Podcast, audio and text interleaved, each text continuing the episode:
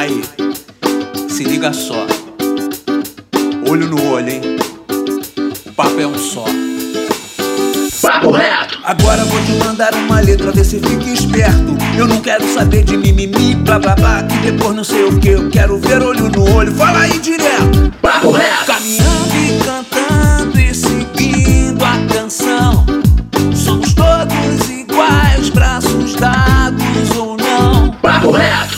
Fala, meu querido e minha querida, meu consagrado e minha consagrada, nosso jovem brasileiro. Cara, hoje o papo tem que ser reto mesmo. Não tem mais papo reto impossível que esse. Esse podcast maravilhoso promovido pelo Instituto Reação. E por que eu estou dando tanta ênfase na reticidade desse papo? Lembrando que reticidade é uma palavra que não existe, tá bom? Acabei de inventar aqui na minha mente frenética. Né? Nesta semana, aqui, né, no dia 15 de novembro, a gente vai ter as eleições municipais. Vamos votar para vereador e para prefeito. Então, vamos tirar as suas dúvidas sobre o processo eleitoral, como onde é que se arruma dinheiro para a campanha? Qual o papel do vereador? Qual é a diferença entre um voto do executivo e, do, e para o legislativo? Como devo votar? Quem vos fala é o Pedro Aurélio, educador do Instituto Reação. Estamos aqui, vamos responder essas perguntas e outras perguntas, junto com quem? Claro, os nossos mediadores maravilhosos. Então, nossos mediadores, Gilson Jorge, fala Gilson. E aí, galera, bom dia, boa tarde, boa noite. Pronto para essa conversa que é muito importante. E Mariana Barbosa. Oi, Maria. Olá, pessoal. Papo tenso, hein, Pedro? Às vésperas das eleições, mas bora lá, vamos que vamos. é tenso mesmo, tenso mesmo, mas extremamente necessário, né? Então, vamos começando aqui com a primeira pergunta, né? Direto e reto. Né? A pergunta é do Paulo César. Paulo César, aluno da OB5, do Polo da Rocinha. Um abraço para o Paulo César, o PC. E ele pergunta o seguinte: de onde esses caras arrumam tanto dinheiro para fazer campanha? E quanto um vereador deve receber? Olha, essa do vereador, quanto ele deve receber é boa, hein, Gilson? É, pois é, é uma grana que rola e a gente, né, às vezes nem sabe quanto rola nessa, nessa brincadeira toda, né? Então, sobre essa sobre como esses caras arrumam tanto dinheiro para a campanha, assim, a gente teve uma mudança que ela é bem recente né, no, no atual quadro eleitoral brasileiro. A gente começou em 2000, na eleição de 2018, foi a primeira eleição que teve o início do Fundo Eleitoral de Financiamento de Campanha. E aí, o que, que isso quer dizer? Quer dizer que o governo, né, é o dinheiro que sai do próprio governo e ele é dado para os partidos para que esses partidos possam fazer suas campanhas. E aí, nesse mesmo tempo, ficou proibido a, a doação de dinheiro por parte de empresas, né? É, antigamente, antes dessa, de, dessa nova lei, as empresas financiavam campanhas de vários partidos, às vezes de, de partidos diferentes ao mesmo tempo, assim, de partidos antagônicos, né? É, e aí isso dá margem assim para muita corrupção, né? Imagina uma empresa pagando a campanha de um partido, financiando esse partido, no final das contas ela pode cobrar depois certos favores, né? Então, para evitar que esse tipo de prática acontecesse, pensou-se nessa reforma aí no fundo de financiamento de campanha. Mas é curioso, né? Assim, quanto dinheiro tem esse fundo eleitoral, né? Esse ano, gente, para essas eleições municipais de 2020, o fundo eleitoral ele conta com 2 bilhões de reais. É, 2 bilhões de reais. E aí, ele é dividido entre os partidos de uma forma muito especial, muito específica, né? E aí depende de, do, do nível de representação que esse partido tem, tanto na Câmara Federal quanto no Senado. Assim. Ou seja, quanto mais representantes esse partido tem na Câmara Federal e no Senado, mais dinheiro esse partido tem para as suas campanhas. Né? São, para você ter ideia, o 48% desse valor ele é dividido entre os partidos nessa continha que eu falei, né, da proporção percentual por número de representantes da Câmara dos Deputados da eleição geral. E aí depois tem o percentual das siglas que obtiveram votos válidos, né? E que tão, tem menos representantes na Câmara. E daí eles só dividem 35%. E aí os 15% eles já contam já a representação do Senado, quem tem maior número no Senado. E aí só 2% são divididos igualmente entre todos os partidos registrados no TSE. Ou seja, é uma proporção desigual, mas ela leva em conta a representação que esses partidos têm na Câmara Federal. E aí, a título de curiosidade, qual partido que tem mais representação que vai ganhar mais dinheiro esse ano do fundo eleitoral, né?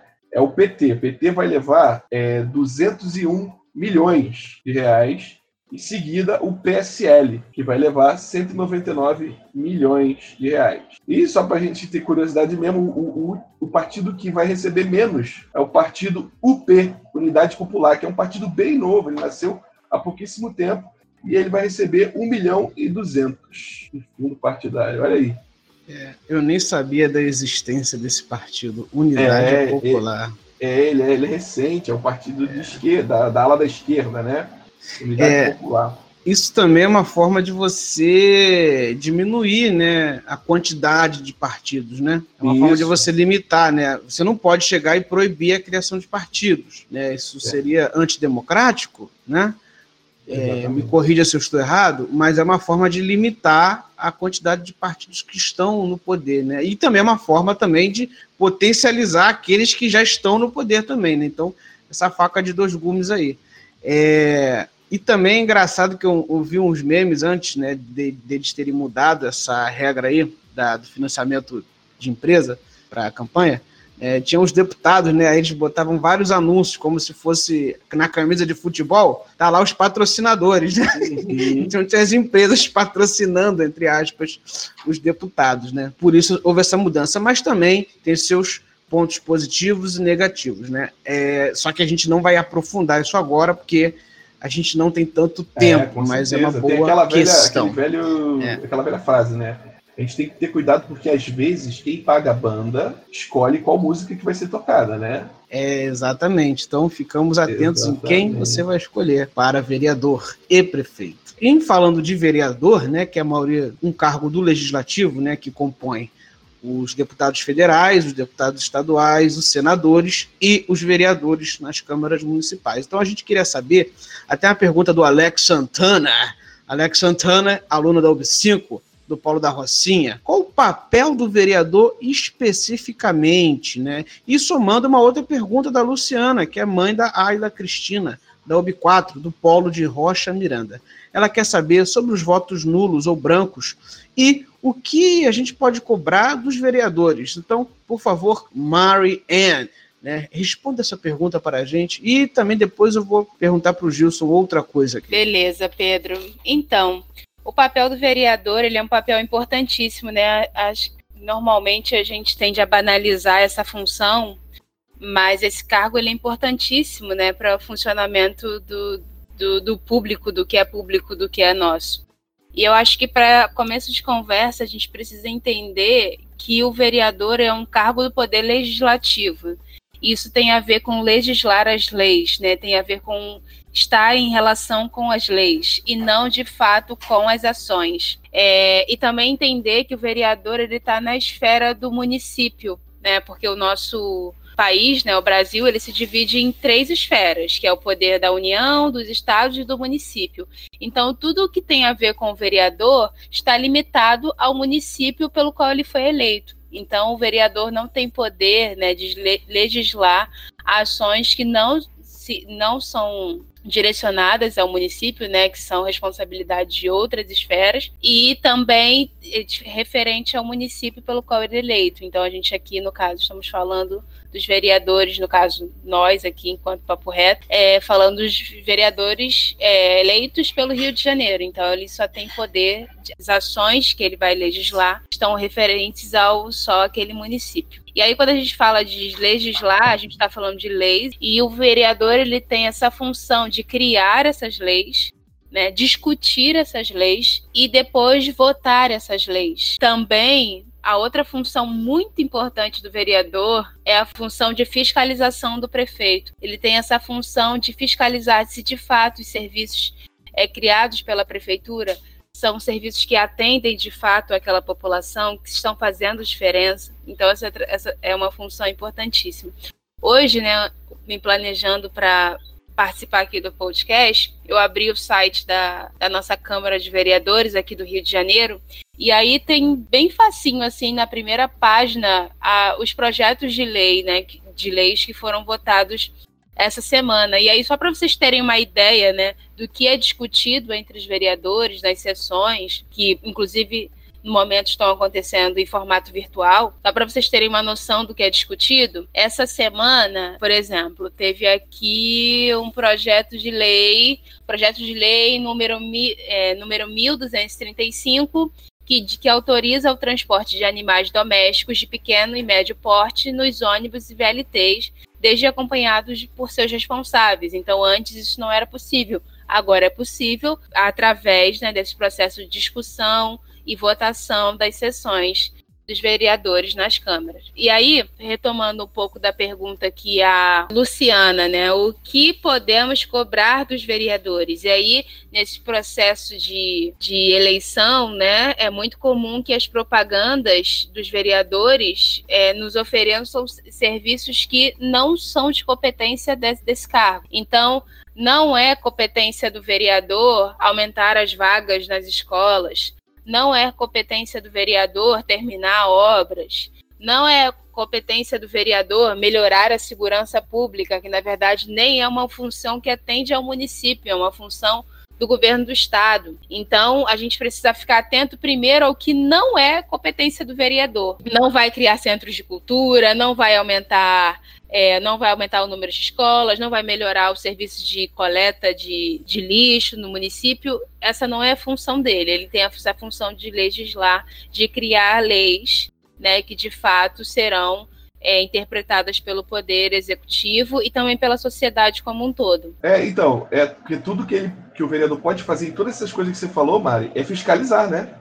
Fiscalizar. Na verdade, é, na verdade, ele vai olhar, por exemplo, você falou do número de vagas da creche, ele vai falar assim: olha, as creches estão com o número de vagas insuficientes. E ele pode denunciar isso, na verdade. Agora, aumentar o número de vagas, ele não pode fazer. Claro, claro, com certeza. Então, é porque ficou faltando uma informação que tem tudo a ver com a sua resposta.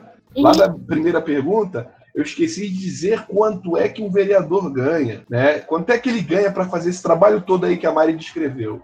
Ele ganha no, estado, no município do Rio de Janeiro, ele ganha 14.266 reais e 40 centavos de salário líquido. 14 mil. É um bom salário, hein? É importante também dizer, né, Gilson, que esse salário ele não é igual para todos os municípios, né? Não, não é igual. Isso é só no município do Rio de Janeiro. Verdade. Isso. E cada município tem, o, tem a sua remuneração de acordo com o número de habitantes, né? Exatamente. Exa e aí, também... vista que o Rio de Janeiro é uma capital, que o município, né, o maior município do estado, é a capital, então isso interfere bastante. Então, o município lá do interior do Sergipe provavelmente vai ser um valor bem inferior, porque é uma população menor, tem uma arrecadação menor. É, mas tudo isso é uma coisa que é votada, inclusive, pelos próprios vereadores, né? Eles votam aumento de salário e eles mesmos aprovam o aumento do seu próprio salário. É claro que eles estão subordinados a isso que a Mari falou, né? A arrecadação do, do município. Eles não podem simplesmente inventar um número de salário e colocar esse número de salário para eles, né? Tem, tem, mais pergunta, Pedrinho? Tem mais uma aqui, mas agora essa agora é uma pergunta bem, a pergunta excelente, mas a pergunta é um pouco difícil de responder. É, mas a gente vai, né? Vamos lá. A pergunta é: qual a diferença do voto para cargos do executivo e do legislativo? Né? A Mari explicou muito bem, e o Gilson também, é, comentar aí o que, que qual é a função né, do deputado, do vereador, do vereador especificamente, que a gente está falando de eleição municipal. Então, vamos lá, né? Qual é a diferença? Quando você vota num deputado ou no vereador, você, na verdade, está votando mais no partido dele do que nele mesmo. Né? Então, como é que funciona para essas vagas serem preenchidas. Né? Existem dois cálculos. O primeiro é o quociente eleitoral. Assim, é realmente é um número, é uma palavra difícil, né? Mas vou explicar aqui o que, que é. É o número total de votos para vereador dividido pelo número de vagas disponíveis na Câmara. Por exemplo, se tiveram 10 mil votos e 50 vagas na Câmara, cada partido vai precisar de 200 votos no mínimo para conseguir colocar pelo menos um candidato dentro da Câmara. Conseguiu 200 votos, esse partido, então, tem o direito a um candidato. O número 200 é o resultado da divisão que eu fiz aqui, né? E o outro cálculo é o quociente partidário, que são os votos recebidos pelo partido dividido pelo quociente eleitoral. O resultado é o número de vagas que o partido vai ter direito. Por exemplo, se o quociente eleitoral é de 200, e o partido teve 600 votos, isso significa que esse partido tem direito a três vagas. Pô, consegui 600, o quociente é 200, então tem três vagas, só dividir. Agora, como é que os vereadores entram nesse balaio todo aí? Com a quantidade de vagas definidas, o partido já tem suas vagas definidas lá, tudo certinho. Os candidatos, eles precisam pelo menos receber 10% do quociente eleitoral que eu acabei de falar.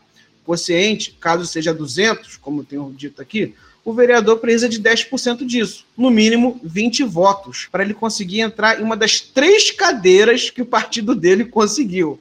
Presta bem atenção no que eu estou falando para você entender, né? Então, o partido ele tem mais importância que os candidatos. E é por isso que quando um candidato recebe muitos e muitos votos, ele acaba levando outros vereadores pouco votados. Um exemplo disso é o Tiririca, que quando ele foi eleito, ele foi o deputado mais votado da história. E ele não precisava de tanto voto assim. Então sobrou, entre aspas, muito voto, já que ele tinha conseguido o mínimo para uma vaga no Congresso. Essa sobra foi direcionada para outros candidatos. É assim que são eleitos os vereadores, os deputados estaduais e os deputados federais. Agora, a diferença para o executivo. Ah, e também tem o senador. O senador não é dessa maneira. O senador é do mesmo modo do executivo, apesar do senador ser um cargo do legislativo, tá? Então a diferença é, enquanto o, o voto para o legislativo, exceto o senador, é todo esse processo aí, para cargo do executivo, é simples. É eleito aquele candidato que recebe metade mais um de todos os votos válidos. Ou seja, a maioria é simples. A maioria define quem será o prefeito, quem será o, governador, o presidente e também o senador. Por isso que é importante a gente saber também, além do candidato, o partido que a gente está votando. Olha tudo isso. É muito interessante essa coisa do, do partido, né, cara? Da, da, porque aí, às vezes, acontece do, do, do, cara que vai se candidatar, ou da mulher que vai se candidatar ao cargo de, de vereança, né? Às vezes é, ele é importante, às vezes ele nem ser eleito. Só o fato dele ser popular, e levar mais votos para a legenda, já é o suficiente para ele ser uma pessoa valorizada dentro daquele partido. Por isso que a gente vê muitas candidaturas se repetem ano a ano e que, na verdade, a pessoa não é eleita. Assim.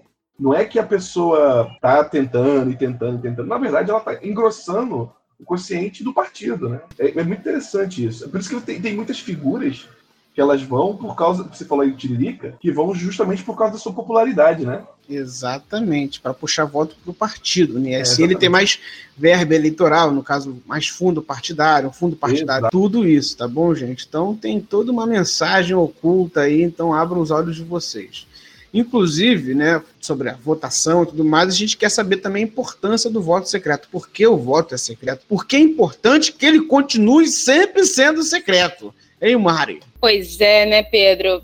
A princípio parece que essa resposta pode ser muito simples, né? Que é para que cada leitor, cada cidadão possa fazer a sua decisão de maneira livre, sem interferência de ninguém, sem interferência de nenhum poder externo. Isso é óbvio, né? É importante pensar que o nosso país, ao longo dos anos, foi melhorando o nosso processo de, de, de, eleição, nosso processo né, de definição dos nossos, dos nossos representantes, aos poucos, né? Antes nem todo mundo votava, só um grupo de pessoas que votavam, depois outro grupo passou a votar também. Então, o, o, voto já foi feito através de papel e depois de muito tempo passou a ser feito através da urna eletrônica. Mas o voto secreto ele é muito importante para garantir que a nossa vontade seja feita na urna. Então, pegando aqui um pouco da história do Brasil, eu tenho certeza que muitos de vocês já ouviram falar no voto de cabresto, né? Que eram quando os grandes coronéis das regiões, eles usavam da compra de votos ou da violência para que os cidadãos escolhessem aquele candidato que era o escolhido por esse coronel e que com certeza teriam ações e que com certeza fariam projetos de lei para beneficiar apenas aquela aquela figura, né, aquele indivíduo. E por que que isso era muito fácil de acontecer? Isso era muito fácil de acontecer porque o voto não era secreto. Né? A pessoa quando ia votar, ela não tinha é, essa possibilidade de esconder o seu voto e que, que outras pessoas não vissem. E aí devido a isso, nosso voto passou a ser secreto. Porém, a gente diz, ah, isso está no passado, isso não existe mais, né? Infelizmente não. Infelizmente a gente sabe que na nossa sociedade nós ainda temos os nossos ditos coronéis, né? Ainda tem muitas pessoas que exercem algum tipo de poder, e aí é o poder de influência, o poder da violência, o poder econômico, para persuadir os cidadãos como um todo. Então, por isso que é muito importante a garantia do voto secreto para que a gente possa fazer nossa escolha de forma livre. É, você pode dizer para as pessoas que pode dizer ou não em quem você vai votar, mas quando você chega na urna, você tem a garantia que a escolha que você fez ali vai ficar ali, que ninguém vai saber. Então, não desperdicem seu voto. Eu fiquei pensando agora. Não, porque como é, como é que o voto fica secreto na urna eletrônica? Eu, eu vi a resposta para essa pergunta há pouco tempo. Eu não sabia como é que funcionava isso. E é tão simples, né? É, a urna eletrônica, ela somente registra a quantidade de pessoas que votou e o número de votos que cada chapa recebeu. É isso que ela, ela não pega os dados da pessoa, ela só pega o número de pessoas daquela sessão e os votos que cada candidato recebeu. Exatamente. Por isso que é muito importante a gente entender que o nosso voto ele é, é realmente secreto. Então, quando você está lá na urna, meu amigo, é só você e a urna. Ninguém vai saber em quem você votou de verdade, tá bom? Então, seja consciente no seu voto. Então, já que a gente também está é, tá falando... Por isso que é proibido tirar foto também. É, por isso que é proibido tirar foto, gente. Por favor, não façam isso, né? É, então, é, e quais as recomendações que a gente tem que ter antes de votar? Né? Agora, coisa mais oficial aqui. É, além de você usar máscara, lavar, lavar as mãos, respeitar o distanciamento, quem está com sintoma de Covid não deve ir votar. Lembrando que o voto é opcional de 16 a 18 anos e após os 70 anos. Agora, quem vai votar, quem é obrigado a votar, né, o voto é obrigatório no Brasil. Também não esqueça de levar sua identidade, o seu título de eleitor. Lá no seu título de eleitor, estão a sessão e a zona onde você vai votar. Ah, não sei onde eu vou votar, minha primeira vez votando. Cara, é só se.jus.br, na barra direita da página tem a opção local de votação. É só você ir lá, só clicar lá. Após a votação, você vai receber um comprovante. Guarda ele. Não perde aquele comprovante do primeiro e do segundo turno, se houver segundo turno, tá? Até a eleição seguinte. Ah, mas eu perdi o comprovante, cara. Aquele papel pequenininho não tinha como, eu perdi. Então, no site do TSE você consegue recuperar, tá? Caso você não possa votar, você precisa justificar. E para isso é só a qualquer sessão eleitoral no dia da votação ou também pelo aplicativo e-título. Após o dia da votação, você poderá justificar a ausência em um TRE ou preencher um formulário no próprio site do TSE, tá? Você tem até o dia 14 de janeiro de 2021 para justificar a ausência do primeiro turno e dia 28 de janeiro, caso você falte no segundo. Caso não vote e não dê justificativa, você vai ter que pagar uma multa de R$ 3,51 por cada turno ausente. Só que, a, além da multa, tem coisas realmente que são, né, que vão te prejudicar, né? Você não vai poder tirar passaporte, identidade, não vai concorrer a concurso público, como, por exemplo, entrar em uma universidade pública até que você regularize sua situação. Aí teve uma pergunta lá atrás da Luciana, né, que ela perguntou dos votos nulos e brancos. O voto branco e nulo tem a mesma finalidade, anular o seu voto. É como se você tivesse votado em ninguém, como se seu voto fosse cancelado. Você fosse lá, votasse e aquele voto não conta. Né? Essa é a verdade do voto branco nulo. Para votar nulo, você pode digitar qualquer número sem vinculação com partido, com vereador, deputado e confirmar. Para votar branco, só clicar na tecla branco e confirmar. Lembrando, os votos válidos são todos os votos direcionados a um partido ou candidato. Então, exclui branco nulo não é para nada. Caso o número de votos brancos e nulos atinjam a maioria dos votos, a eleição não é cancelada. Se você já ouviu por aí que seria cancelada, saiba que é balela, que é fake news. votos nulos e brancos não são contados, a não ser que a chapa vencedora seja caçada. Aí todos os votos dela são anulados e se cancela a eleição, somente nesse caso. E né, é importante aí, passamos várias informações para vocês, e a mais importante, o que, que a gente tem que avaliar nos candidatos? Gilson Jorge. Então, para responder essa pergunta, é, a gente precisa um pouquinho de bom senso. Na verdade, a gente responde ela total, totalmente só com bom senso, né? E eu acredito que todo mundo tenha uma maneira assim de observar e avaliar o que é melhor para a própria vida. E eu acho que a gente tem que partir desse princípio. A gente tem que parar e pensar quais são as nossas reais necessidades no nosso município. E para a gente saber isso, a gente tem que saber primeiro quem a gente é, onde é que a gente vive, onde é que a gente mora, como é que está a situação do local onde a gente mora. E aí, a partir desses problemas que a gente verifica, a gente vai analisando os programas né, e as propostas dos candidatos. A gente falou um pouco aqui nesse podcast sobre, a Mari falou sobre a função do vereador, então, se você souber qual é a função do vereador, fica muito fácil, porque aqueles que estão prometendo coisas que não tem nada a ver com a função deles, aqueles você já descarta. Você pode descartar também quem fala muito em, em, em outras coisas que não tem nada a ver com a, a política em si, com o, o trabalho no, no seu município. Né? Tem muita gente que gosta de usar coisas para se aproximar de você. Né? Tem aqueles candidatos toscos que colocam fantasias, que usam imagens de desenhos animados e outras coisas. Né? Esse aí quer é. comprar o Gilson. É, pois é, pode comprar. Eu e, e outras crianças grandes por aí, não é? Tem os que se utilizam, a gente precisa falar isso porque é muito sério, que se utilizam da religião, sendo que a religião ela ocupa um espaço especial na nossa vida, mas que é um espaço que é diferente do espaço que a política ocupa na nossa vida. A política é muito mais prática, está é, tá muito mais no nosso dia a dia. E ela lida com outros problemas diferentes dos problemas espirituais que a nossa fé lida. Então, aquele candidato que fala só disso, ele, na real, não tem muito para falar, não é verdade? Porque nós temos problemas reais, materiais, melhor dizendo, não reais, os problemas espirituais são reais para quem acredita. Nós temos problemas materiais no nosso município que precisam ser resolvidos, né?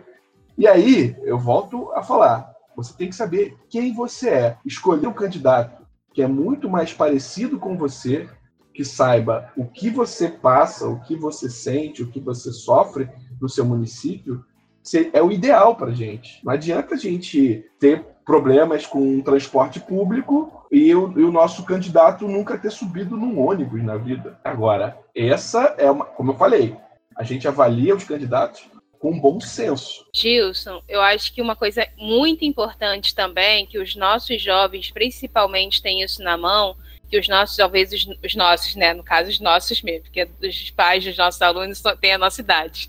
Uhum. Mas os nossos pais e os nossos avós não tiveram essa ferramenta na mão, que é a internet, né? Exato.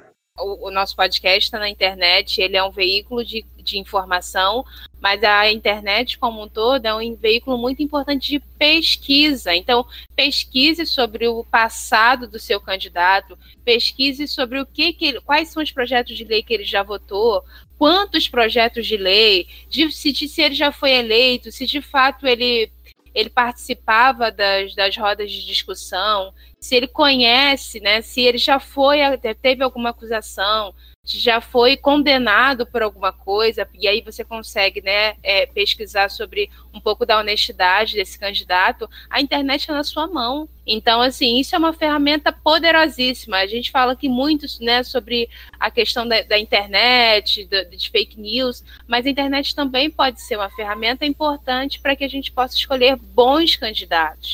E aí é livre, você pode pesquisar tudo, em que, que ele, em que, que ele já estudou, se ele não estudou, se ele já foi eleito em outros cargos, como que foi esse mandato em, em mandatos anteriores. Então, a internet está aí para isso também, gente. Além de para o crânio, ficar curtindo a foto dele. Olha, gente, é uma coisa muito importante. Eleição é uma coisa extremamente séria. Eleição é tão importante quanto o trabalho que você vai ter no seu futuro, quanto a vida que você vai levar. Então, quando você for votar, não vote em alguém é, que tem esse histórico negativo, em alguém que fala um monte de bobagem que não tem nada a ver com o cargo que ele quer ocupar, em alguém que fica fazendo palhaçada, porque isso é um cargo sério. Isso não é brincadeira. Eleição não é brincadeira. Vereador, deputado, não é brincadeira. Então, quando a gente reclama das coisas ruins que a gente está passando, a gente tem que reclamar. A gente tem o direito de reclamar. Mas na eleição, a gente tem o direito de mudar e de não votar em gente que fica fazendo palhaçada, em gente que fala coisas que não tem nada a ver com um cargo seríssimo que é um cargo de vereador, que influencia diretamente na sua vida. Então, amigo, tenha completamente consciência do peso que você tem sua, na sua mão quando você vai na urna, tá? Voto não é brincadeira, tá bom? Então, é isso, galera. A gente vai finalizando por aqui. Pedro fechou com um papo retíssimo. Exatamente, é. tem que estar. Tá. É isso, galera. É isso aí, tá? Então a gente agradece aí as perguntas de vocês. Que você tenha um voto consciente, tá bom? Valeu, muito obrigado. Valeu, tchau.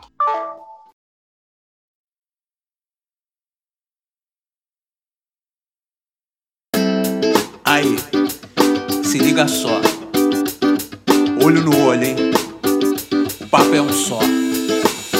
Papo reto! Agora vou te mandar uma letra, vê se fica esperto. Eu não quero saber de mimimi, blá blá blá, que depois não sei o que. Eu quero ver olho no olho, fala aí direto. Papo reto! Sem essa de ficar me dando volta, confundindo, tá ligado? Já saquei, eu tô sentindo o pensamento, tá travado. Fala aí, mano, direto. Seu discurso sem ruído no trajeto. Papo reto! Caminhando